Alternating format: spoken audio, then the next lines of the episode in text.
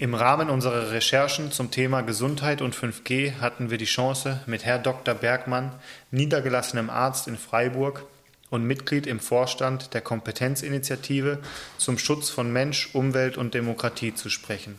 Herr Dr. Bergmann beschäftigt sich seit gut 19 Jahren mit dem Thema Mobilfunk. Guten Tag, Herr Bergmann. Guten Tag. So, dann fange ich gleich an mit der ersten Frage. Was kommt mit der Einführung von 5G auf uns zu im Vergleich zu heute? Als erstes kommt auf uns zu eine ungeheure Verstärkung der Durchstrahlung unserer gesamten Lebensräume mit gepulsten Mikrowellen. Im Vergleich zu bisher ist es bleibt praktisch überhaupt kein Raum mehr unverstrahlt und die Intensität der Verstrahlung ist wesentlich höher als alles, was es bisher gab. Okay. Dann kommen wir zur zweiten Frage. Welche gesundheitlichen Risiken birgt die flächendeckende Einführung von 5G für den Menschen? Die gesundheitlichen Einwirkungen der bisherigen Mobilfunktechnologie wird praktisch mit dieser neuen Technologie um ein Vielfaches potenziert. Und die grundlegende Problematik ist, dass die äh, Mobilfunkfrequenzen in denselben Frequenzen senden wie unsere Zellen, wie unsere biologischen Regelkreise. Und durch Resonanz greifen die technischen Mobilfunkfrequenzen in unsere biologischen Frequenzen ein, die unser Leben steuern.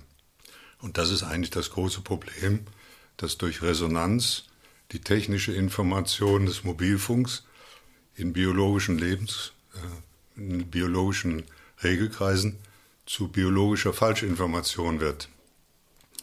Gesundheitlich hat das tiefgreifende Folgen. Im Kern kommt es zu einem Energieverlust in den Zellkernen, in den sogenannten Mitochondrien. Und der Energieverlust in den Kraftwerken der Zellen führt dazu, dass der Stoffwechsel nicht mehr richtig stattfinden kann. Das heißt, die Ernährung der Zellen wird gestört, die Entschlackung der Zellen wird gestört und letzten Endes führt es zu denselben Störungen wie zum Beispiel bei Atomstrahlung, bei ionisierender Strahlung. Ein Überschuss an freien Radikalen wird gebildet, ein sogenannter oxidativer und nitrosativer Stress führt zu Entzündungsreaktionen im Körper und zu Störungen.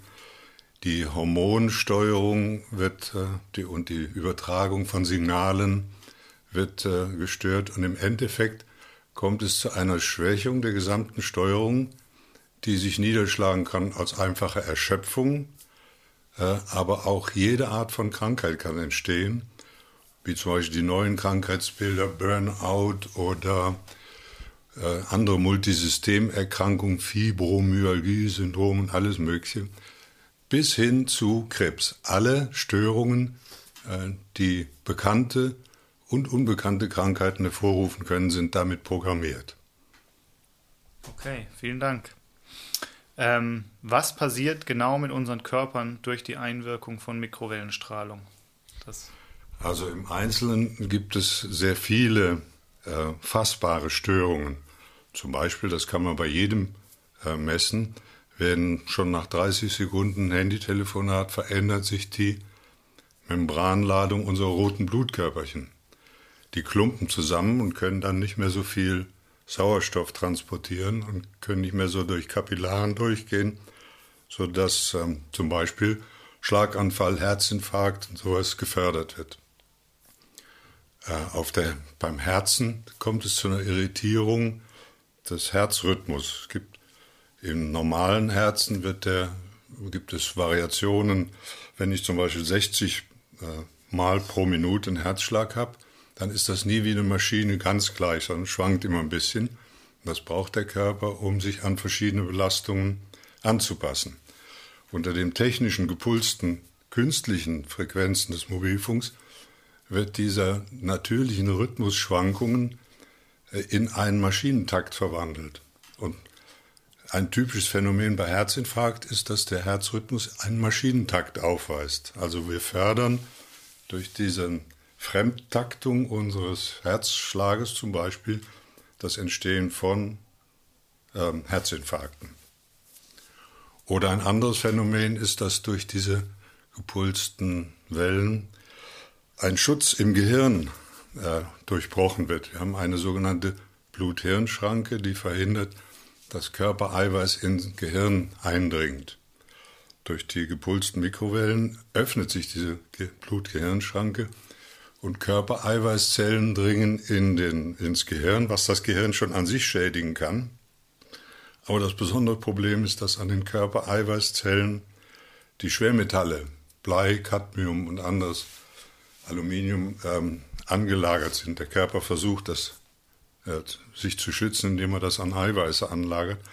Und durch diesen Vorgang geraten die Schwermetalle in unseren Hirnkreislauf.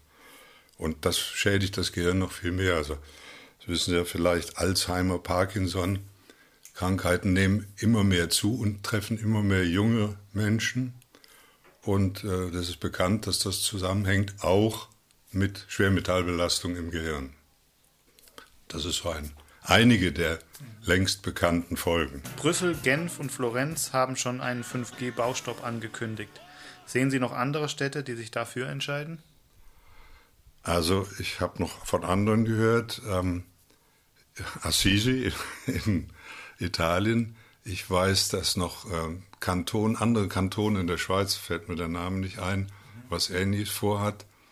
Und ähm, ja, ich, ich weiß, dass es auch in USA Bestrebungen gibt, äh, aber ich äh, habe jetzt konkret äh, nichts Konkretes vor.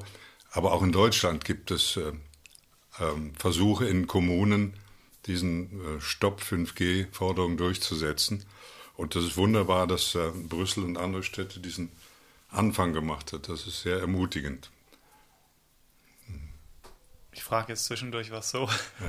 Wie sehen Sie das in Freiburg? Sehen Sie da auch die Chance, dass das ähm, passieren könnte? Wir haben jetzt vor etwa vier Wochen in Freiburg ein Aktionsbündnis gegründet, was erstaunlich viele Menschen angezogen hat, genau mit diesem Ziel. Wir wollen Freiburg 5G frei mhm. äh, äh, fordern und äh, sind gerade dabei, uns äh, zu sammeln, Informations ähm, zu produzieren, eine Unterschriftensammlung, Pläne zu machen, uns dann an den OB, an den Gemeinderat, aber vor allem an die Bürger zu wenden, weil von oben ist nichts zu erwarten. Das geht nur, wenn ein großer Druck von unten kommt, der sagt, das wollen wir nicht.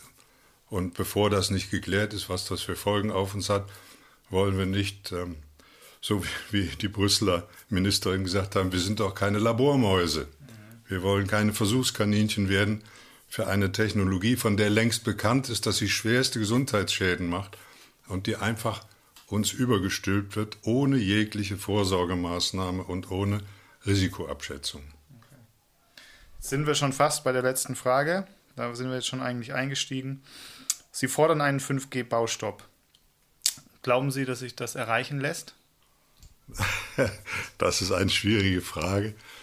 Mein persönliches äh, Haltung ist, ich werde mich dafür einsetzen, weil ich das für lebenswichtig und lebensdienlich halte.